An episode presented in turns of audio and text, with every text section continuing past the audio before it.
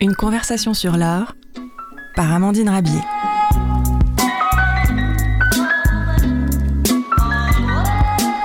Bienvenue sur Cause Commune 93.1 FM. Vous pouvez aussi nous retrouver en ligne sur cause-commune.fm. On croyait tout savoir sur les impressionnistes Eh bien non. C'est ce que nous allons découvrir avec la brillante historienne de l'art Marine Kiziel. Mais avant, observez ou imaginez ce tableau. Dans un jardin, à l'ombre d'un arbre, une scène de déjeuner est temporairement désertée par ses convives. La table semblait accueillir deux personnes dont la présence récente se devine par la vaisselle laissée en l'état. Sur la table donc, deux tasses disposées de part et d'autre, un verre vide, un petit pain grignoté, une coupe de fruits, une théière et un châle abandonné en un monticule sur le bord de la nappe. À l'avant-plan, notre regard bute sur une desserte en osier où sont déposés les restes de la collation, mais aussi sur un banc où devait être installée l'une des convives. Placé à l'oblique, le banc souligne la profondeur de la composition qui guide le regard du spectateur tout en maintenant une distance. La place encore chaude de l'une des convives est dorénavant occupée par son ombrelle et son panier. Les deux dîneuses ne sont forcément pas loin. Au pied de la table, un enfant s'amuse à empiler des tiges de bois. Il ne faudrait pas le laisser trop longtemps seul. Et en effet, la suite de la scène se passe à l'arrière-plan, à l'abri des regards, derrière une branche d'arbre dont l'ombre apportait un air de fraîcheur au repas. Au milieu des buissons fleuris du jardin, aux couleurs ravivées par les rayons du soleil, deux jeunes femmes, dont on ne distingue pas les visages, se promènent. Ce tableau de Monet est montré à l'occasion de la seconde exposition impressionniste en 1876, accompagné de la mention panneau décoratif. Rappelons qu'un panneau décoratif est censé avoir été commandé à un artiste pour venir orner une pièce précise d'un intérieur. Le peintre adapte ainsi son sujet aux contraintes du lieu désigné. Mais ce tableau que nous venons de décrire ne possède ni commanditaire, ni lieu de destination au moment de son exposition. Alors pourquoi attribuer une fonction à un tableau qui ne semble remplir a priori aucune de ses caractéristiques? Voilà une première interrogation. Dans l'introduction de son ouvrage, Marine Kiziel constate que malgré le foisonnement des travaux sur l'impressionnisme, le rapport à la décoration reste la plupart du temps ignoré. Au point que nous regardons aujourd'hui des œuvres impressionnistes comme des tableaux de chevalet sans savoir qu'ils ont d'abord été conçus comme des décorations. Notre invité va aujourd'hui nous accompagner dans la relecture de ces œuvres. Bonjour Marine Kiziel. Bonjour. Vous êtes conseiller scientifique à l'Institut national d'histoire de l'art, anciennement conservatrice au musée d'Orsay. Vous avez été co-commissaire de quelques très belles expositions, Marine Kiziel, comme Degas dans ce dessin en 2017, mais aussi Degas à l'opéra, ou encore James Tissot, l'ambigu moderne en 2020. Et vous venez de publier l'ouvrage La peinture impressionniste et la décoration aux éditions Le Passage, qui est le fruit de votre travail de doctorat et qui est l'objet de notre discussion aujourd'hui.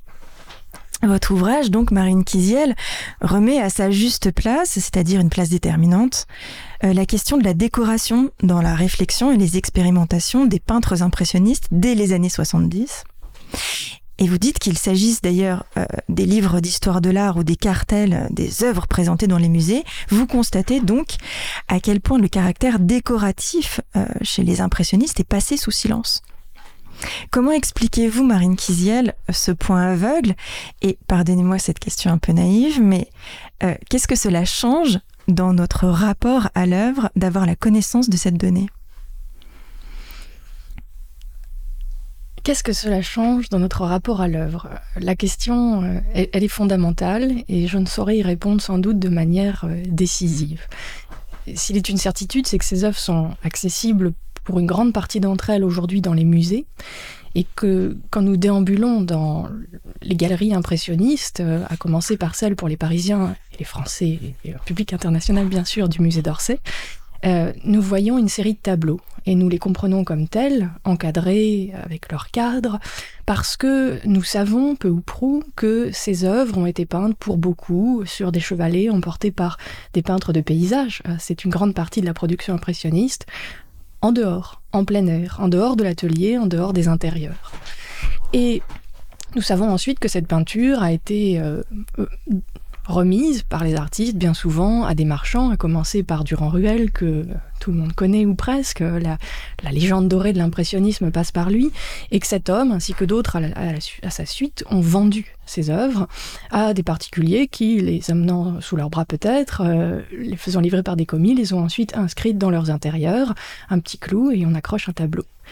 Et euh, c'est une certitude que de savoir cela ne nous permet pas de mieux nous délecter de la peinture impressionniste. Cependant, peut-être, face à ces images, face à ces œuvres, face à cette huile sur toile euh, ainsi apposée par les artistes, nous, nous avons des émotions. Mais nous pouvons peut-être, et c'est la conviction de l'historienne de l'art en moi et de la conservatrice par ailleurs en moi, parfois mieux comprendre nos émotions, les affiner, les approfondir quand nous saisissons ce que les œuvres sont dès la conception euh, qui a été celle des artistes et de ceux qui ont voulu en jouir, c'est-à-dire soit des premiers détenteurs de ces œuvres, soit des commanditaires.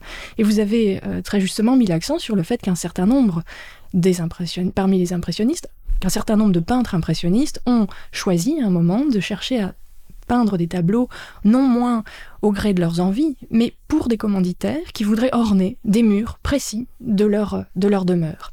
Et c'est ainsi effectivement que, s'approchant du déjeuner, un tableau qui a été en fait renommé dans les salles du musée d'Orsay, nous voyons ce que Monet avait conçu comme un panneau décoratif, c'est-à-dire comme une toile de grand format qu'il espérait voir rejoindre des murs particuliers pour les orner et pour en faire donc un ornement spécifique. Et ce tableau dans le livre, je le reproduis avec un cadre parce que c'est peut-être l'outil même de l'illusion et euh, d'une certaine dissimulation du sens même des œuvres. Si ce tableau a un cadre, c'est parce que on peut pas accrocher dans un musée euh, une œuvre sans cadre. Mais il n'est pas dit que quand Monet a pensé ce tableau, il n'a pas pensé l'inclure dans des baguettes ou la poser directement contre un mur, sans un dévers, sans une ombre, c'est-à-dire de manière absolument plane pour embrasser la surface du mur. Mais du coup, le projet dans sa tête n'était pas achevé puisqu'il n'avait pas encore la destination. Vous mettez le doigt sur un, souci euh, important, c'est que l'impressionnisme, c'est une, une école euh, qui, comme bien d'autres, s'est faite des intentions des artistes, mais aussi de la rencontre avec leur public. Et il est vrai que ce tableau n'a peut-être pas trouvé au départ le public qui aurait dû le solliciter, c'est-à-dire le commanditaire qui l'aurait commandé à Monet comme un panneau décoratif, mais tout au contraire, Monet semble l'avoir pensé comme un comme un produit d'appel. L'exposant en tant que panneau décoratif à l'exposition impressionniste, il semble dire Voyez, je peux peindre grand, je peux peindre mieux que la tâche. Euh, c'est une chose qui, se, qui se mhm. lit dans ce tableau. Je peux peindre de manière unie sur une, une forte surface et je peux créer un univers dans lequel vous pourriez vous abîmer, c'est-à-dire rentrer. Et vous avez souligné la, capacité d'absorption presque de ce tableau qui nous happe. Et, effectivement, euh, il y a là tout le hiatus de la décoration impressionniste. Les, artistes cherchent à rentrer dans des formes qu'ils euh, cherchent davantage à susciter qu'ils ne se les voient commander. On va revenir sur euh, cette aguiche d'une certaine manière que provoque Monet avec ce tableau. Mais d'ailleurs, ce tableau, il a été racheté par Caillebotte, me semble-t-il, non? Absolument, c'est son premier détenteur. Et est-ce qu'il l'a utilisé comme un panneau décoratif? Alors comment le savoir? Là encore, euh, euh, l'historien, l'historienne de l'art se retrouve face à la pauvreté parfois des sources. Et c'est beaucoup l'histoire de, ce sujet de la décoration impressionniste. Vous me demandiez par ailleurs pourquoi on ne l'avait si peu regardé. Eh bien parce que les sources manquent et par ailleurs parce que euh, la décoration a longtemps été considérée comme relevant du mineur dans la manière dont nous abordons euh, traditionnellement les œuvres d'art, euh, il y a des partitions, des hiérarchies, et longtemps on a considéré que les arts majeurs, la peinture, la sculpture, l'architecture, n'avaient rien à voir avec les bases œuvres en quelque mhm. sorte du mineur, c'est-à-dire de la décoration. Alors justement j'y viens, parce qu'il y a quand même, il faut revenir sur, sur la polysémie du terme décoration, qui renvoie à quelques paradoxes, puisque tout de même, tout au long du 19e siècle, le décor et aussi d'une certaine manière dédié à la peinture d'histoire. Euh, outre euh, l'apport financier pour euh, les artistes, c'est aussi une consécration d'avoir la commande d'un décor. En tout cas, je pense aux, commandes d'État particulièrement notamment pour Delacroix ou Ingres. et pourtant, en 1874, vous évoquez dans votre ouvrage donc la première exposition impressionniste où ce même terme de décoration est utilisé pour déconsidérer d'une certaine manière la peinture euh, impressionniste. Je cite quelques critiques. Par exemple, le critique Louis Leroy trouve qu'un papier peint est plus abouti qu'un tableau de Monet. Vous citez par exemple Castagnari qui, euh, qui se moque de Monet en, estimant que pour, euh, pour trouver le point d'optique, dit-il, euh, il faudrait traverser la rue et regarder le tableau de la maison d'en face. On compare aussi les œuvres des impressionnistes à la peinture en bâtiment. On critique Renoir en disant que c'est un, gâcheur de couleurs qui fait penser au, proverbe soyez plutôt maçon si c'est votre métier. Donc, qu'est-ce qui change, Marine Kiziel, entre ces deux utilisations d'un même terme? D'un côté, la décoration qui pourrait traduire une sorte de noblesse euh, dans la, de la tradition picturale, et de l'autre côté, ce terme qui renverrait à quelque chose de plus anecdotique, voire superficiel. C'est tout le problème en vérité. Euh, le, problème est celui de la duplicité du 19e siècle face à, cette question du décor, de la décoration et du décoratif. Ce sont vraiment les trois termes euh, autour desquels j'ai fondé cet ouvrage, qui sont véritable, véritablement polysémiques et euh, surtout qui changent de sens incessamment. Mmh. Euh, vous l'avez dit, en fait, le, le décor, au sens du grand décor, est une grande chose tout à fait révérée que l'on enseigne et dont on enseigne la révérence à l'Académie des Beaux-Arts, à l'École des Beaux-Arts. C'est pour, pour, le dire très rapidement, l'idée du grand décor à la Lebrun, euh, la Galerie des Glaces de Versailles. Ça, c'est bien. Après, euh, le décor, la décoration, ça peut être aussi euh, mettre un semis de fleurettes sur une tasse, et ça n'est plus du tout aussi noble, d'autant plus que ça peut flirter avec la machine et que ça passe par des mains qui sont plus celles des artistes, mais celles des artisans, des, ouvriers d'art. Et dans cette partition, en fait, il y a une difficulté pour le 19e qui est de passer au-delà de la rupture révolutionnaire, c'est-à-dire des structures de commande d'Ancien Régime qui anoblissent le grand décor officiel, palatial, royal, impérial, etc. Et euh, de ressentir que, en ce siècle de construction démocratique, mais aussi d'incessant euh, oscillation des régimes euh, qui, qui, dirige, à commencer par la France, puisque c'est là que nous nous trouvons, euh, la place de, de, de, cet art est euh, difficile et passe par l'officialité, tandis qu'une certaine frange des artistes, et notamment de l'avant-garde, assurément dans la deuxième moitié du XIXe siècle, cherche des chemins de traverse pour aller vers d'autres publics que ceux de la commande d'État. Et c'est exactement ceux vers qui vont les impressionnistes, c'est-à-dire vous ou moi. Le bourgeois, le kidam, euh, ceux qui, se promènent sur le boulevard et qui peuvent avoir envie d'acheter de la peinture d'avant-garde. Et effectivement, euh, on a ce souci quand on regarde cette peinture de comprendre pourquoi les impressionnistes se sont intéressés à un art qui pouvait sembler euh, ancien, d'ancien régime, tandis que eux étaient plutôt d'avant-garde. Et c'est là, en fait, que l'on retrouve le fil d'un intérêt du 19e, de cette duplicité qui fait que ces formes de production artistique apposés sur le mur, sur le plafond, etc., ne sont plus exactement adaptés à la, à la vie de, de tous ceux qui euh, sont à la merci d'un bail, comme le dit Degas, c'est-à-dire qui changent de, de, logement, de location dans le Paris d'Haussmann, et qui ne sont plus en fait des grands seigneurs qui vont passer des tableaux euh, au, au, plafond de leur demeure sur trois générations. Mhm. Et en même temps, euh, cette aspiration, elle, elle amène les artistes impressionnistes à régénérer leur art d'une manière qui va donner des fondements, des fondations aux générations à venir. Au Nabi, qui ont fait énormément de décors et de décorations, et puis peut-être après à Matisse. Et, c'est sur ce hiatus que je me suis penchée, parce qu'effectivement, on est entre bien des choses. D'un côté, des aspirations anciennes, presque révolues, et de l'autre, une forme de modernité que les impressionnistes vont permettre de, de refonder là, à nouveau frais avant la mode justement de la décoration des nabis, on voit déjà euh, euh, euh, cette recherche esthétique chez, chez les impressionnistes. Marine Kiziel, revenons au tableau du déjeuner de Monet évoqué en préambule. vous dites que Monet publicise d'une certaine manière son travail. Est-ce que vous pouvez nous expliquer ce que ça signifie? Oui, absolument. Et pour ça, d'ailleurs, je reviendrai à, à ce que euh, vous évoquiez, ces commentaires dépréciatifs qui mhm. accueillent euh, les tableaux impressionnistes lors de la première exposition. En fait, on se retrouve dans les deux premières expositions impressionnistes, en 74 et en 76, face euh, à, cette, à cette chose étrange que la critique va, va dire que cette peinture, qu'elle ne comprend pas exactement, est décorative, c'est-à-dire secondaire, et je cite là un critique, pour expliquer qu'en fait, parce que c'est peint par tâche, parce que c'est grossier, parce que pour eux, ça n'est pas de la peinture, ça ne peut être que décoratif. Et Monet, lui, qui réfléchit déjà à fabriquer de la peinture décorative et à en susciter, va presque, en quelque sorte, prendre le mort aux dents et décider à la seconde exposition d'exposer ce tableau, qu'il appelle panneau décoratif, comme si en réaction, mais aussi pour susciter véritablement des commandes, il se disait qu'à cela ne tienne, je veux leur montrer ce que c'est vraiment de la peinture décorative. Et, elle n'a plus exactement d'ailleurs euh, les travers euh, de ce que jugeait désagréable, raté, et, de l'ordre de l'échec, les premiers critiques.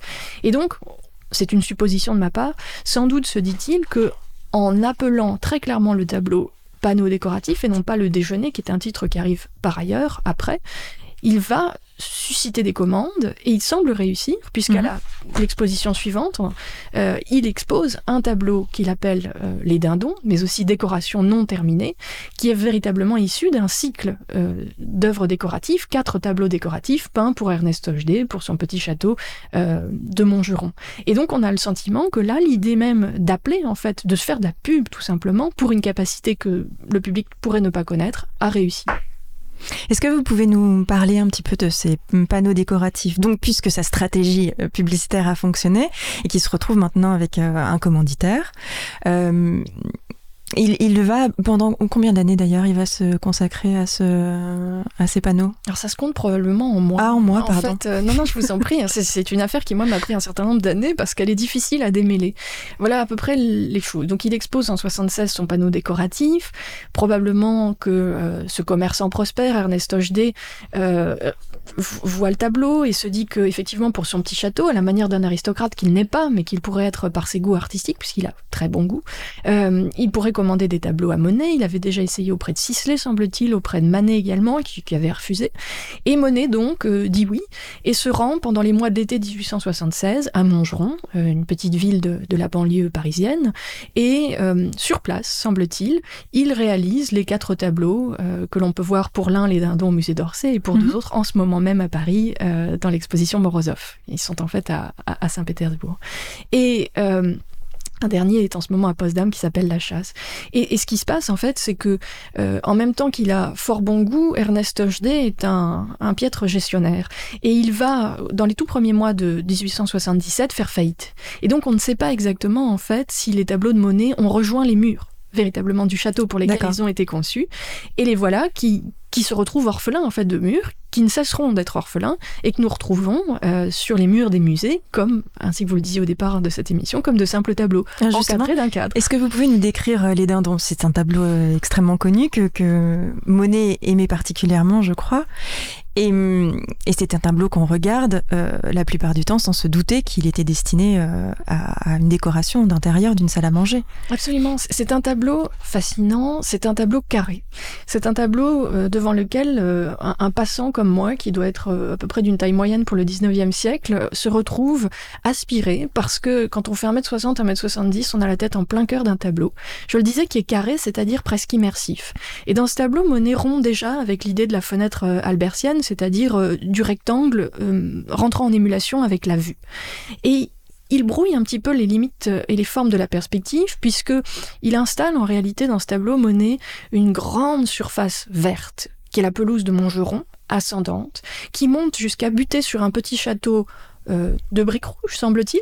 Ça n'est pas du tout la vérité, c'est en fait un, château en pierre de taille euh, avec de la pierre blanche d'Île-de-France, donc déjà une licence de la part de l'artiste. Et en, en aval, en fait, de ce château, voilà qu'il pose des formes blanches, qui sont autant de dindons, la critique le dira, inconsistants comme des rêves, euh, qu'il brosse avec une pâte euh, tout à fait fantasque, et on croirait des dessins d'enfants euh, pour certaines de ces formes de volatiles. Et ce tableau, en fait, nous le regardons effectivement dans les salles des musées comme, comme un tableau absolument naturel et en fait, à qui le regarderait de près, il est effectivement beaucoup plus brossé et moins fini que euh, la plupart des tableaux impressionnistes de la période. Est-ce que, comme le dit Monet, le tableau est inachevé? Peut-être et peut-être pas. Et on peut se demander si c'est parce que parce qu'il s'agit d'une décoration, c'est-à-dire d'un grand tableau, 1m72 hein, par 1m72, que Monet se permet parce qu'il sera vu de plus loin, de moins le finir, et de donner davantage de suggestions dans, dans la manière dont il euh, dresse ses formes à l'œil qui va le voir, et qui, dans le contexte premier, au château de Montgeron, aurait dû en fait voir tout à la fois le tableau dans un miroir, face au parc, c'est-à-dire dans un jeu incessant d'aller et retour entre le réel et la peinture. Et ça, c'est sans doute au départ le ferment du décoratif pour Monet, un jeu avec le mur, avec le parc et une forme d'illusion dans laquelle, grâce au carré, on peut avoir le sentiment de rentrer. Une simplicité aussi tache verte, tache blanche, pardon, sur un fond vert, euh, c'est fort peu de choses. Mais quand on songe à la dernière décoration de sa vie, c'est-à-dire au nymphéa, ces formes blanches, éclatantes des fleurs sur le fond vert bleuté de l'eau ne sont pas autre chose inconsistants comme des rêves. Vous parlez d'inachevé, mais euh, cette évanescence, c'est un peu la critique qu'on fait euh, aux impressionnistes dès le départ aussi. Oui, on leur dit euh, qu'ils ne savent pas dessiner et que donc ils ne sont pas des, peintres dans la juste acception du mot et qu'en cela, ils ne pourront être que de vulgaires décorateurs. Mais c'est ce que sans doute l'impressionniste va s'employer à, à, juguler ou en tout cas à, à, contredire tout au long des 3, 4, 5 décennies que dure ce mouvement ne pas savoir dessiner, c'est aussi savoir peindre par la couleur. C'est peut-être ce qui se rapproche le plus de l'idée qu'on se fait de la grande décoration en général, et d'ailleurs les historiens d'art ont longtemps charrié cette idée, l'idée selon laquelle un, décorateur va peindre de manière assez lâche, un peu floue peut-être, parce que ce qu'il peint est appelé à être vu de très loin. On se dit que Delacroix peint, euh, peint large, et en réalité quand on monte sur les échafaudages, que l'on aille de de Lebrun à Delacroix et, et à d'autres après lui, on se rend compte que pas du tout en fait. Et même le plafond de la Sixtine n'est pas du tout peint large, c'est peint précis. Et c'est un fait impressionniste différent qui amène à ce flou caractéristique du mouvement, mais aussi d'une vision rapide du monde particulièrement importante pour eux. Monet va créer des émules puisque Caillebotte va réitérer cette stratégie de désignation du panneau décoratif. En 79, il crée une sorte de triptyque. Mm un triptyque euh, dont de la même manière on ne sait pas grand chose. Euh, c'est tout le problème en fait de, cette décoration impressionniste, une des raisons pour lesquelles aussi elle a été si peu regardée. Euh, on, a effectivement peu d'informations. Ce triptyque, c'est trois tableaux qui vont ensemble, mais qui peuvent aussi ne pas aller ensemble, qui sont peut-être peints pour la maison d'hier, toute proche de Mongeron. En fait, on est à quelques, minutes quelques coups de pagaie sur la rivière hier entre Mongeron et, et, et, et hier où où Caillebotte et Monet donc se sont sans doute rencontrés euh, cet été 1876. Et Caillebotte présente euh, bah, les plaisirs du canotage, de la pêche, euh, auprès de cette rivière qui lui était chère, sans doute à destination des murs d'une maison qui allait être vendue l'année suivante pour des questions de succession, à laquelle il était très attaché. Et les tableaux ensuite, eh bien, on ne sait pas trop ce qu'ils deviennent. Ils existent toujours, bien sûr, mais est-ce qu'ils ont rejoint des murs? Est-ce qu'ils sont restés triptyques? Rien ne le dit. Et c'est toute la complexité de votre étude, Marine Kiziel. Euh, comme à chaque émission, je laisse à mon invité euh, la programmation musicale. Euh, voici votre choix.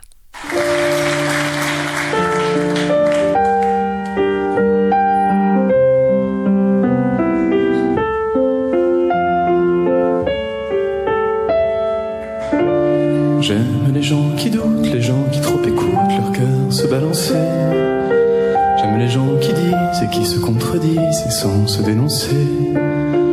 J'aime les gens qui tremblent, que parfois ils nous semblent capables de juger. J'aime les gens qui passent moitié dans leur godasse et moitié à côté. J'aime leurs petites chansons, même s'ils passent pour des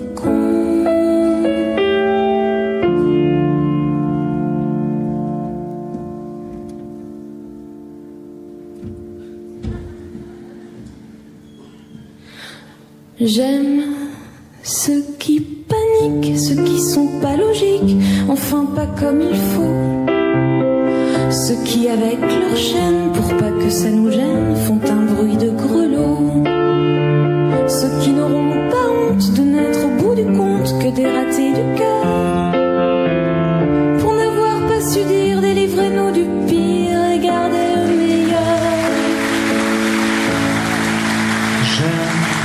Leurs petites chansons, même s'ils passent pour des cons.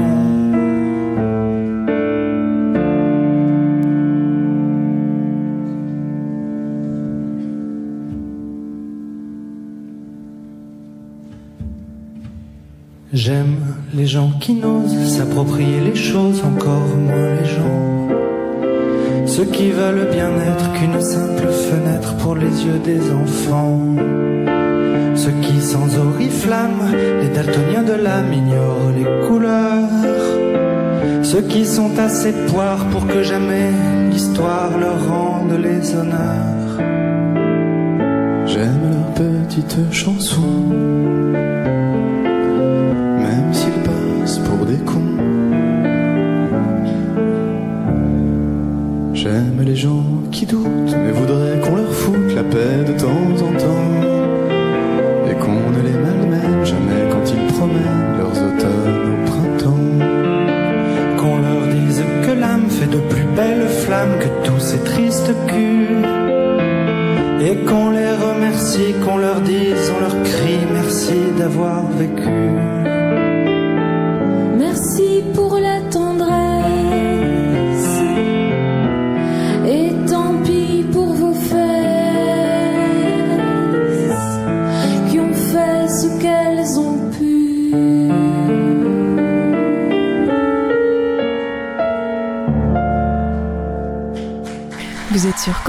Commune 93.1 FM. Vous pouvez aussi nous retrouver sur cause-commune.fm.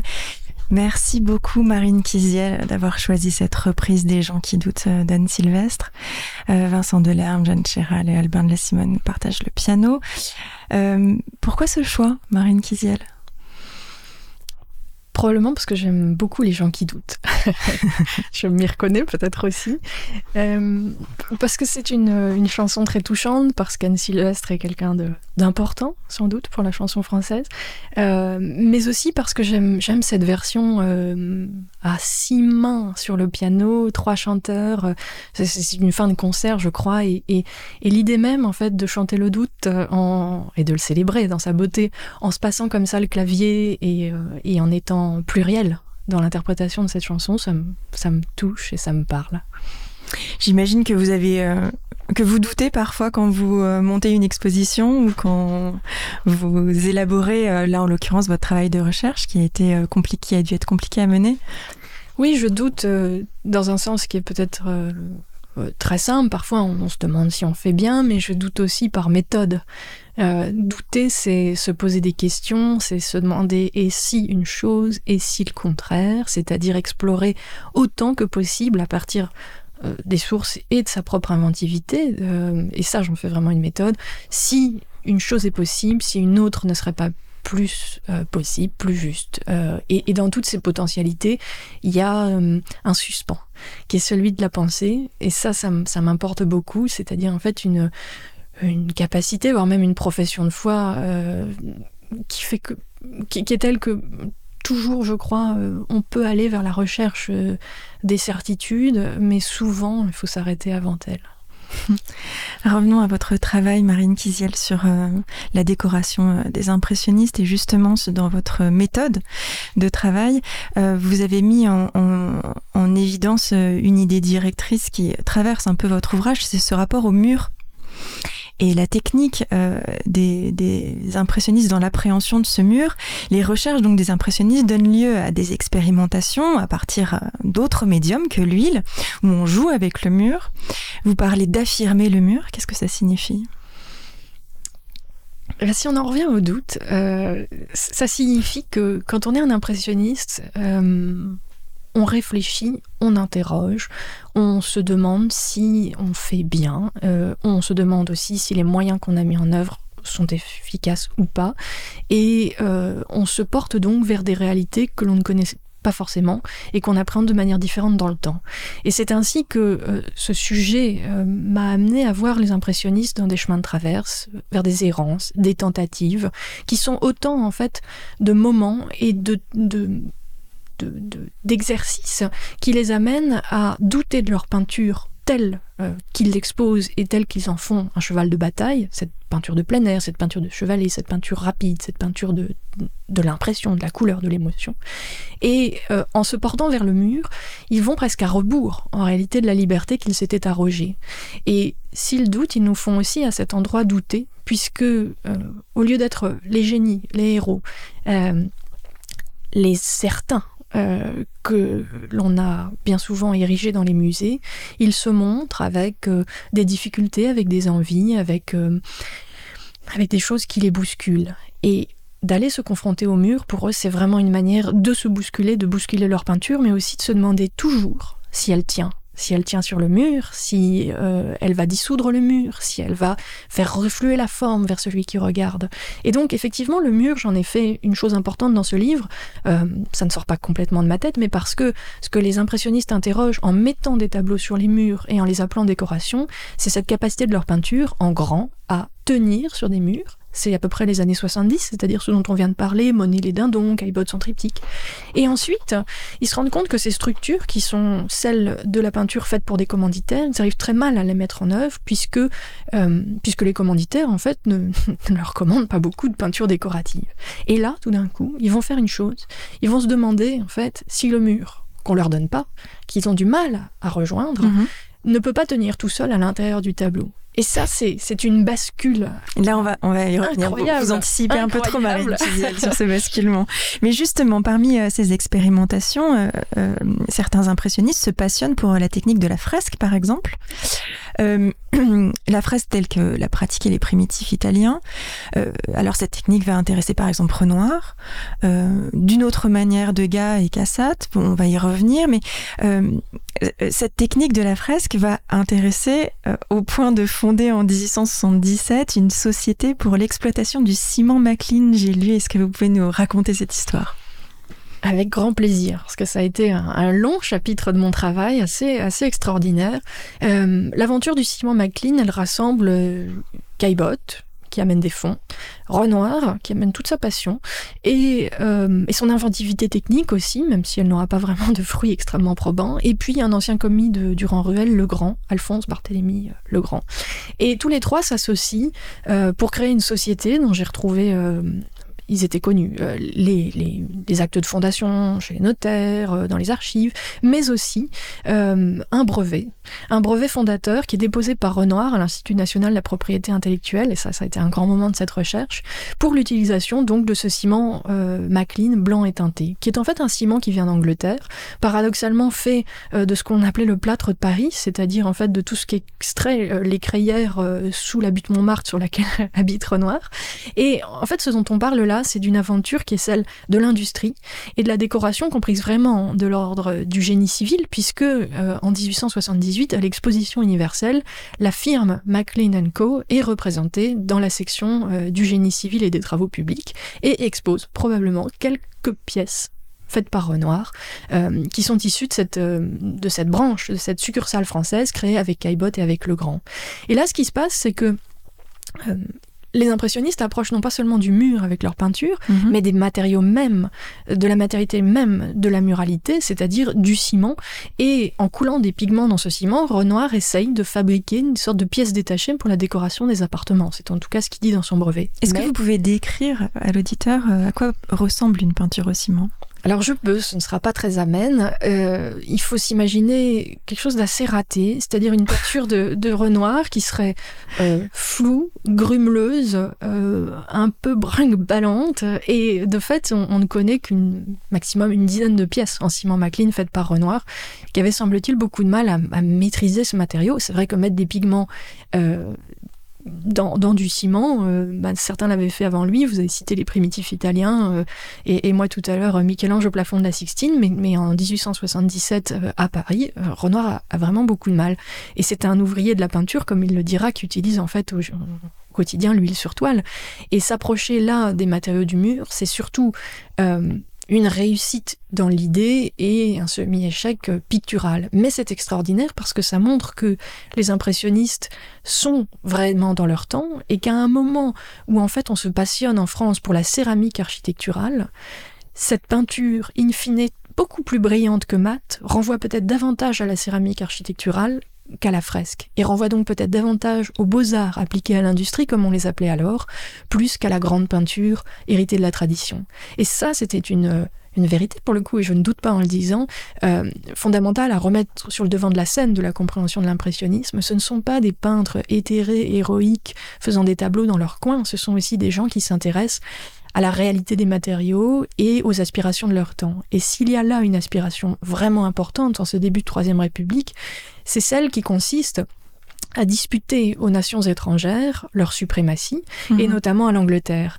Et ce qui est intéressant, c'est de constater donc que en exportant le plâtre de Paris, d'Angleterre, les impressionnistes vont en fait aller chercher à travers le ciment Maclean à se frotter à la suprématie, la suprématie anglaise, euh, qui s'était affirmée avec la grande exposition universelle de Londres en 1851 par exemple, et à refonder un art décoratif, et Renoir va y passer beaucoup d'énergie, même théoriquement, français, pour renouer, dans les termes de Renoir, avec une gloire française qui a été celle de l'art décoratif sous l'Ancien Régime, mais en allant à l'endroit même où il y a une tension finalement internationale, c'est-à-dire dans ces beaux-arts appliqués à l'industrie, à un moment où la France, il ne faut pas l'oublier, après euh, la guerre franco-prussienne et la commune se reconstruit. Mmh. Et à Paris, euh, on a hérité des travaux d'Haussmann, mais on a hérité aussi euh, d'un siège cruel, et on reconstruit la France. Et Renoir, et Caillebotte, et Legrand vont chercher à le faire avec leurs moyens de peintre, en allant à la limite de leurs moyens de peintre vers l'industrie, et donc vers ces arts décoratifs appliqués.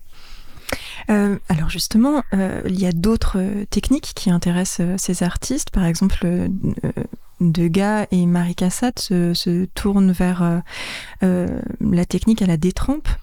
Euh, quel effet plastique ça engendre cette technique? Alors là, pour le coup, on est davantage dans une peinture qui va, qui va être mate. Et c'est mhm. vrai que Degas et Cassade vont beaucoup tester euh, la raréfaction de l'huile, l'usage de l'eau ou de, ou de l'œuf dans, dans leur peinture.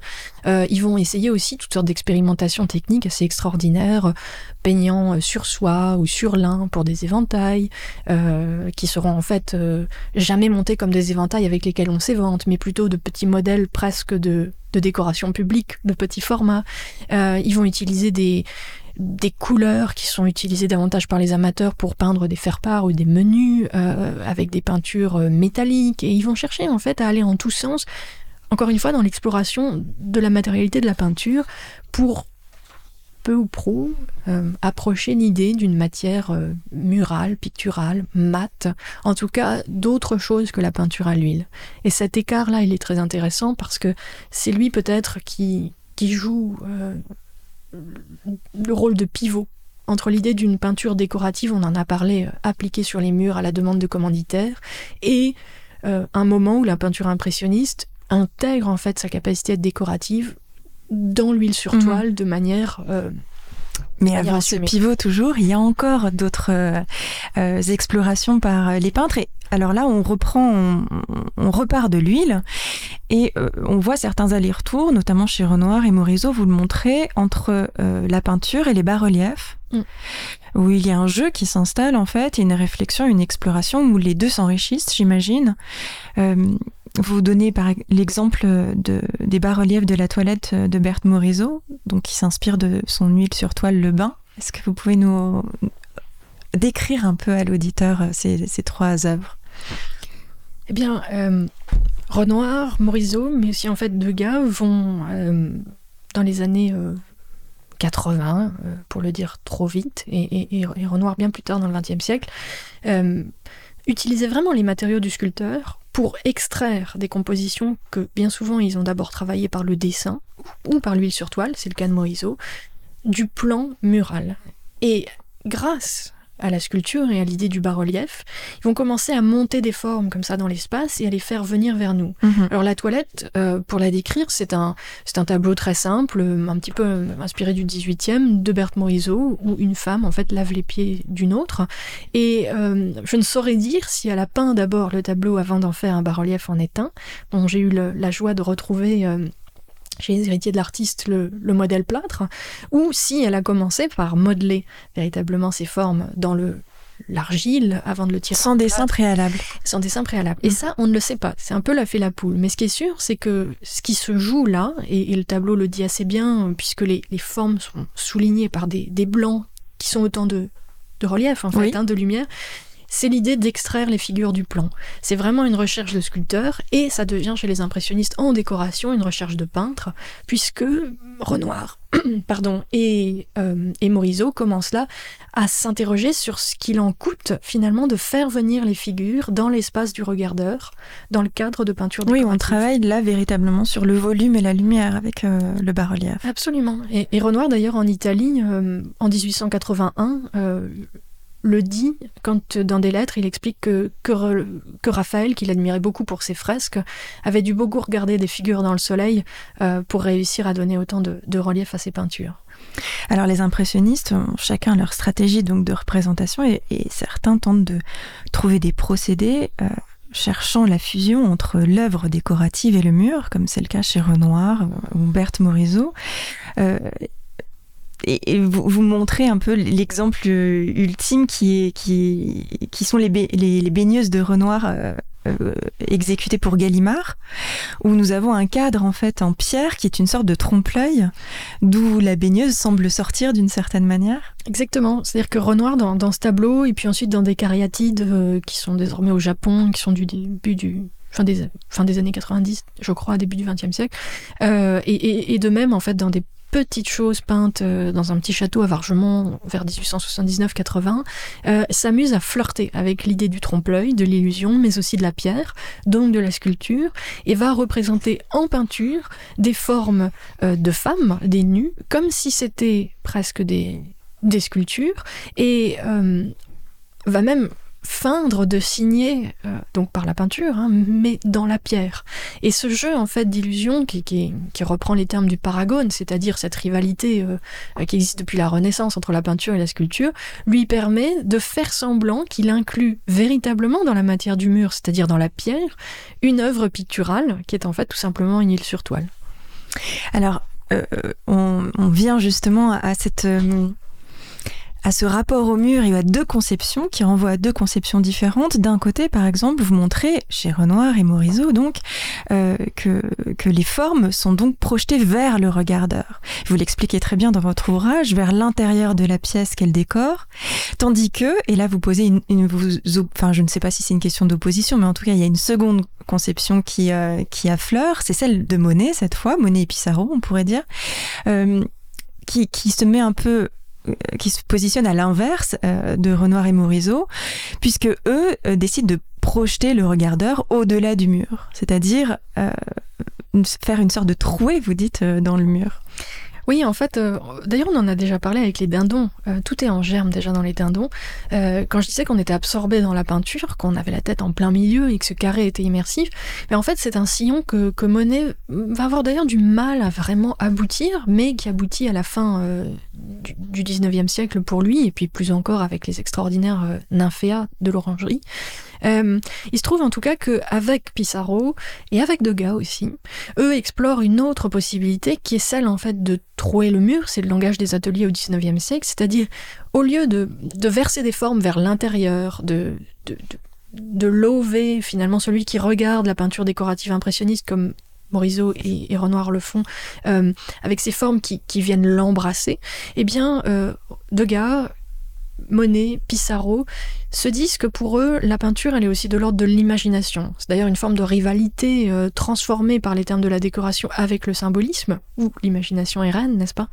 Et, là, en fait, ce qu'ils font, c'est que eux décident d'extraire le regardeur de leur décoration des tribulations, de la, vicissitude et de la rapidité du monde moderne, du bruit en fait des métropoles, et cherchent par la peinture à emmener le spectateur, le, regardeur, celui peut-être qui est tout simplement assis dans son canapé, vers un ailleurs, qui est celui de la peinture, qui est celui du rêve, et d'une émotion en fait qui sera celle de la musique, peut-être chez Degas, avec toutes ces danseuses dans des salles de répétition, euh, celle des formes et du rythme des formes chez Monet et chez Pissarro, de l'air dans la lumière, et avec cette idée que tout d'un coup, en fait, par la rêverie, on va s'extraire presque de son propre corps et suivre en fait le peintre, son pinceau, sa peinture, au-delà du mur, au-delà de la toile, vers un ailleurs qui, appartient à chacun.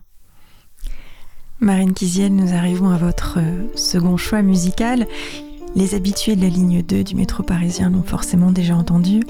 Il a été repéré par euh, le label parisien Les Souterraines, son synthétiseur déglingué sur l'épaule. Mohamed Lamouri chante.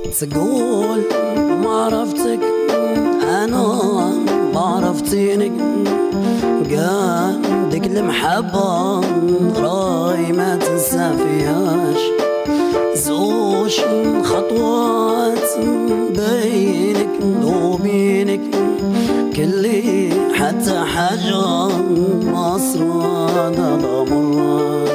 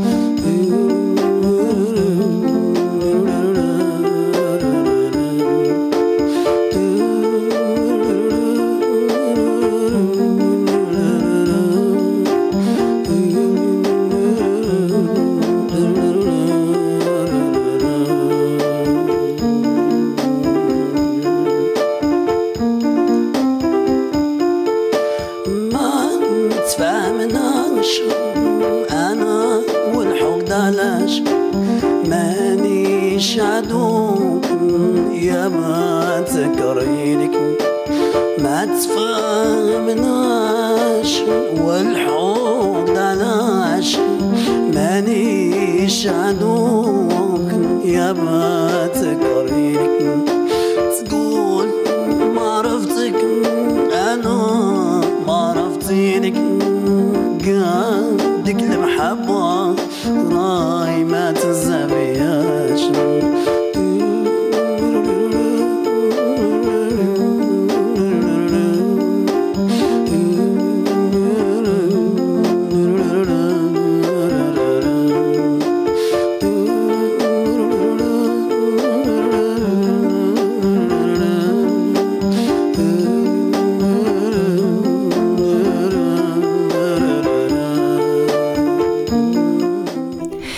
Sur Cause Commune 93.1 FM. Vous pouvez aussi nous retrouver sur cause-commune.fm.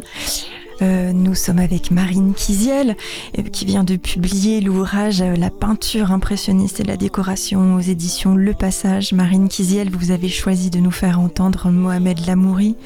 Il y a une raison particulière à ce choix, j'imagine.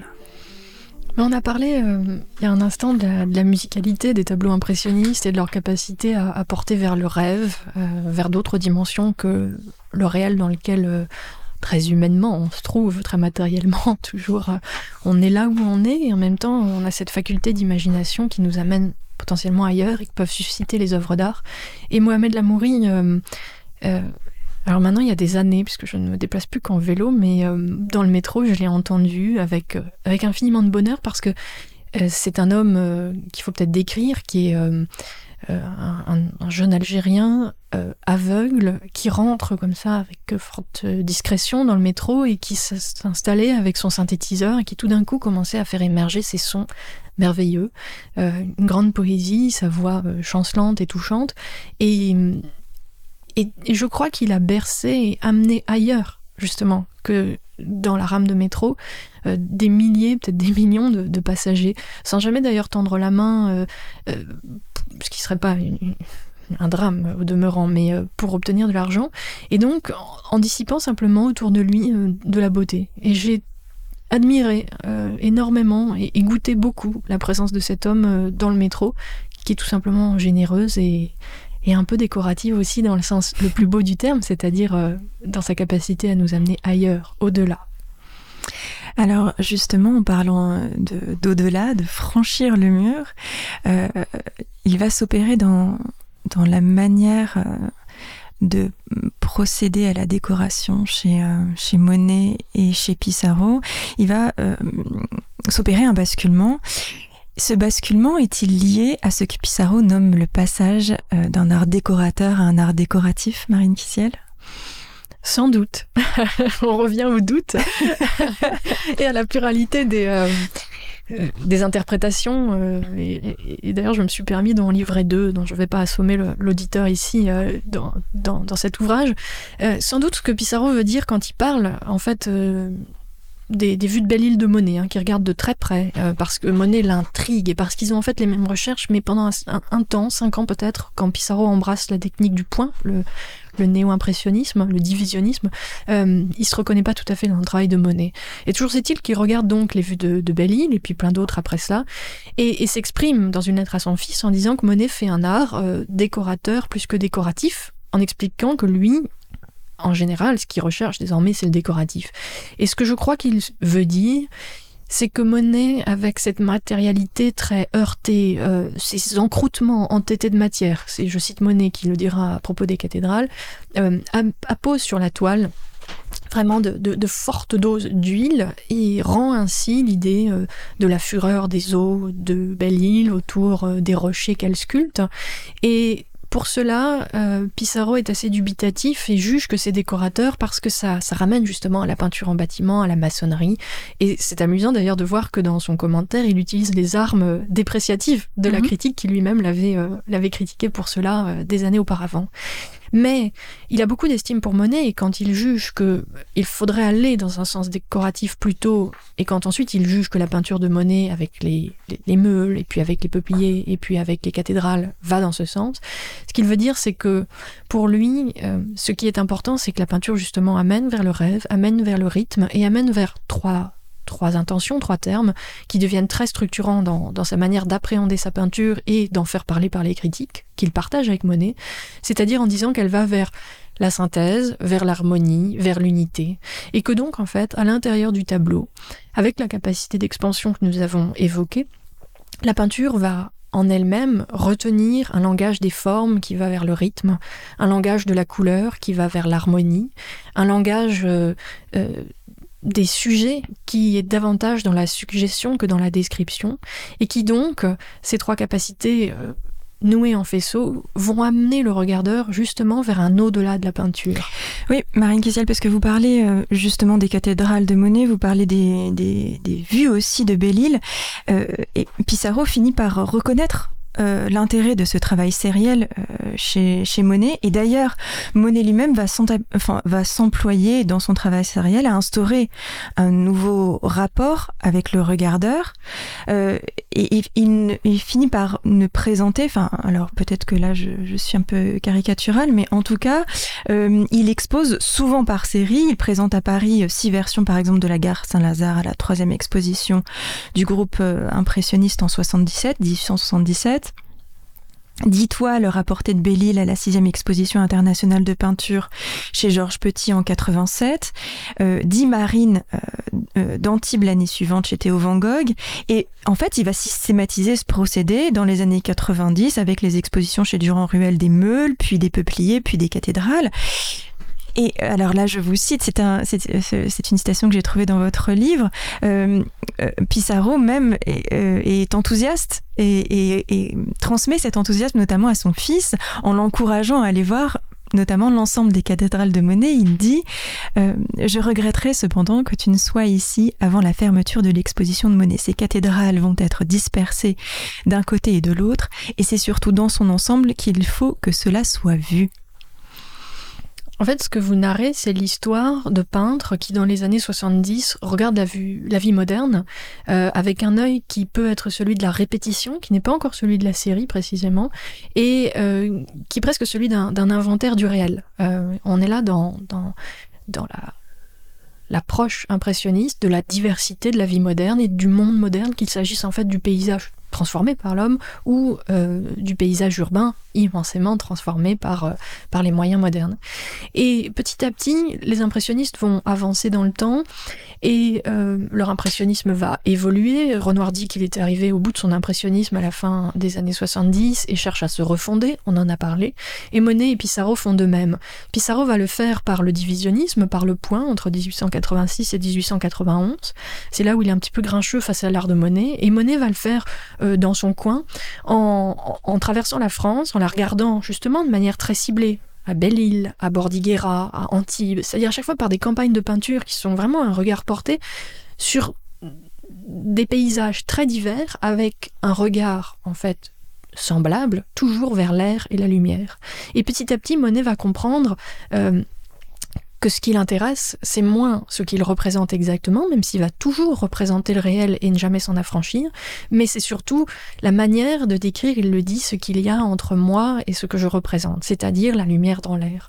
Et en s'installant, les années passent aussi, les rhumatismes arrivent peut-être, peindre en plein air, ça devient fatigant.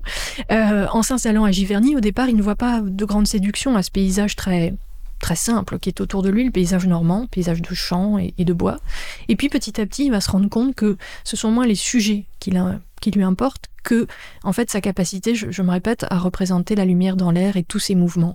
Et c'est là que l'idée de la série émerge, et c'est ce que Pissarro voit avec un grand intérêt, puisque l'unité, l'harmonie, la synthèse, euh, c'est impalpable, en fait, d'une énergie, la lumière dans une matérialité très diffuse qui est l'air, euh, lui aussi, il la recherche, euh, et en traduisant cela, lui-même va essayer de traduire un idéal de communauté, une envie d'harmonie, bref, un monde qui puisse vous emmener quelque part euh, et, et- et être moins contingent peut-être que le monde moderne que tous deux avaient célébré dans les années 70.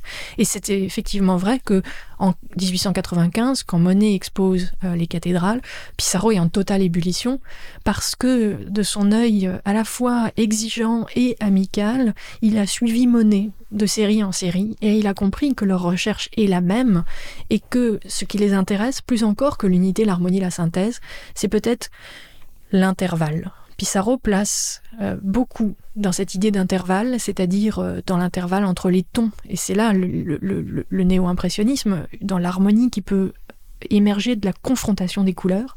Mais il comprend aussi que par, par le travail d'une seule harmonie colorée, dans chacun des tableaux des cathédrales, qui sont des harmonies rouges, des harmonies vertes, des harmonies bleues, des harmonies du matin, des harmonies du soir, des harmonies de brume et presque des harmonies de nuit, eh bien Monet va peindre comme cela la beauté de l'air et de la lumière sur la dentelle de la cathédrale et va en les juxtaposant intégrer en fait à son monde de pierre et de lumière et d'air l'idée des intervalles entre lesquels eh bien le regard a toute liberté pour divaguer. Et c'est presque un procédé pré-cinématographique de juxtaposition qui fait qu'un tout se recompose dans l'œil du regardeur.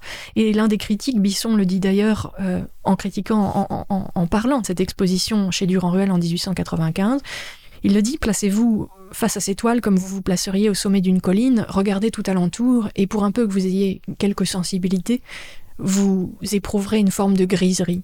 Et c'est dans cette griserie de l'œil, qui est en fait une, générosité dans la traduction des lumières et des atmosphères, que Pissarro situe ce qu'il trouve décoratif, et, et Monet aussi, et la critique à son tour. Mais ça, c'est très intéressant parce que c'est euh, un ensemble. Il- euh, Monet réfléchit, et réfléchit euh, son travail comme un ensemble euh, qui est voué à être euh, éparpillé.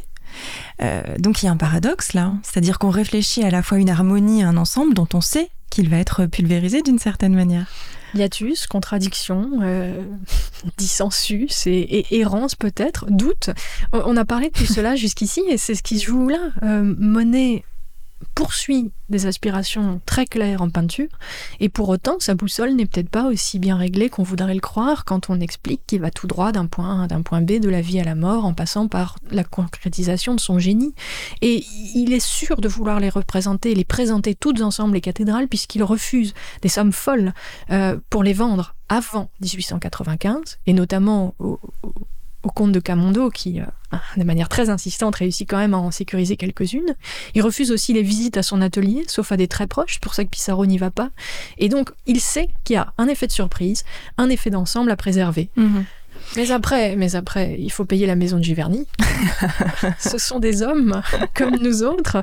Et euh, Monet, qui, qui gagne un certain argent depuis un petit peu de temps, contrairement à Pissarro, là, va, va gagner des sommes délirantes. Et je crois que ça n'est pas une mauvaise chose que de le dire. Et en les dispersant plutôt qu'en un ensemble en fragments, il fait aussi beaucoup d'argent. Et Pissarro l'absout. Euh, il l'avait dit de Renoir quelques années plus tôt.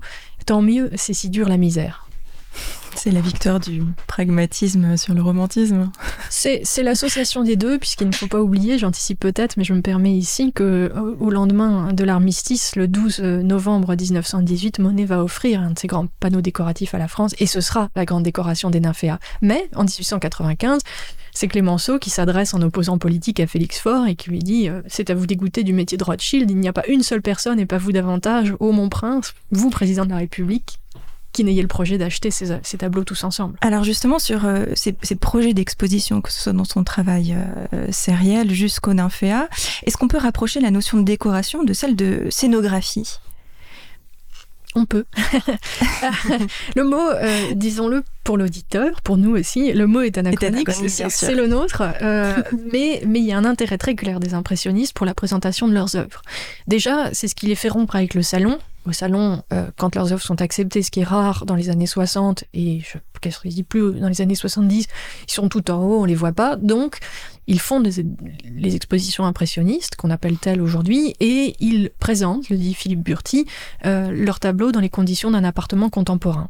Et c'est notamment Pissarro qui s'intéresse à ces questions de, de scénographie. Deux gars aussi, on choisit la couleur des tentures, on choisit euh, la baguette des cadres, et on organise euh, ce qu'on aurait appelé au 18e la tapisserie du salon, c'est-à-dire l'installation scénographique dans nos termes d'aujourd'hui, de manière à rendre les choses les plus belles euh, possibles dans les conditions d'un appartement contemporain. Et puis ensuite, Ensuite, euh, dans diverses expositions, les impressionnistes s'interrogent quant à l'exposition de leurs œuvres, la manière de les présenter, et en fait, ils le font surtout dans leurs intérieurs, et je consacre là un certain nombre de pages parce que c'est le cas le plus évident, à la manière dont Berthe Morisot et sa fille vont comploter, si je puis dire, dans leur propre intérieur pour apposer les tableaux décoratifs de Morisot comme de Monet avec des baguettes sur le mur comme des tableaux qui ne bougeraient plus, c'est-à-dire comme des décorations et puis comme des tableaux. Et cette réflexion, en fait, elle se, elle se perd de loin en loin puisque les cathédrales sont dispersées, puisqu'elles sont chacune encadrées, mais en fait elles ne sont d'aucune taille semblable, ça c'est très intéressant de le souligner, et on les retrouve euh, en fait post-mortem à l'orangerie des Tuileries quand les tableaux de Monet sont marouflés sur le mur et encadrés de baguettes qui les y retiennent absolument.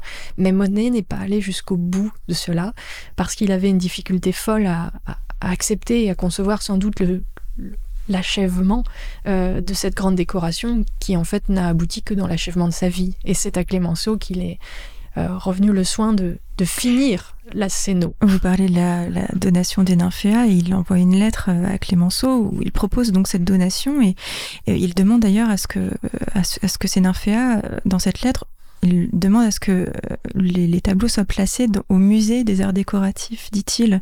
La boucle est bouclée avec les nymphéas. Oui, oui, c'est tout à fait ça. C'est-à-dire qu'il est, il est conscient du potentiel décoratif de ces tableaux. il en est extrêmement conscient pour une raison très simple, c'est qu'il a participé comme Pissarro à passer la bonne parole auprès de trois critiques très importants, Octave, euh, Octave Mirbeau, Gustave Geffroy et, Georges Comte, qui eux-mêmes vont passer la bonne parole dans leurs articles à, tout Paris en disant que cet art est un art décoratif, in fine, dans les années 90. Et Monet, en fait, va va amplifier euh, ce constat en peignant des mètres carrés et des mètres carrés de peinture qui sont les nymphéas que nous connaissons aujourd'hui. Mais le projet est à la fois euh, bien lancé et encore en germe lorsqu'en 1918, il offre à la France un panneau. Et c'est ce panneau, en fait, tout le symbole est là. C'est un panneau et ça deviendra quatre euh, quasi-arcs de cercle extraordinaires dans la double ellipse de l'orangerie. C'est-à-dire qu'en fait, en un panneau, tout est dit, puisqu'il y a justement cette capacité, je me répète, mais d'expansion, de rêverie qui vous amène ailleurs. Et c'est ainsi que Pissarro, lui, qui ne peindra jamais des, des mètres carrés de peinture, euh, conçoit ces tableaux comme des équivalences, c'est-à-dire comme des surfaces qui vous absorbent, qui grandissent en vous, au-delà de vous, dans votre esprit, et qui ne sont en fait euh, que la première marche vers quelque chose d'autre. Qu'on soit dans le petit ou dans le grand, en fait, cette capacité d'expansion, elle est proprement décorative, et c'est ce que Pissarro voit chez Monet, et c'est ce que Monet aboutit tout seul, en fait, survivant de toute une génération et de tous ces peintres qui ont travaillé ensemble euh, entre 1918 et 1926, le moment de sa mort. Merci Marine Kiziel d'être venue nous parler de la décoration des peintres impressionnistes. Merci à vous.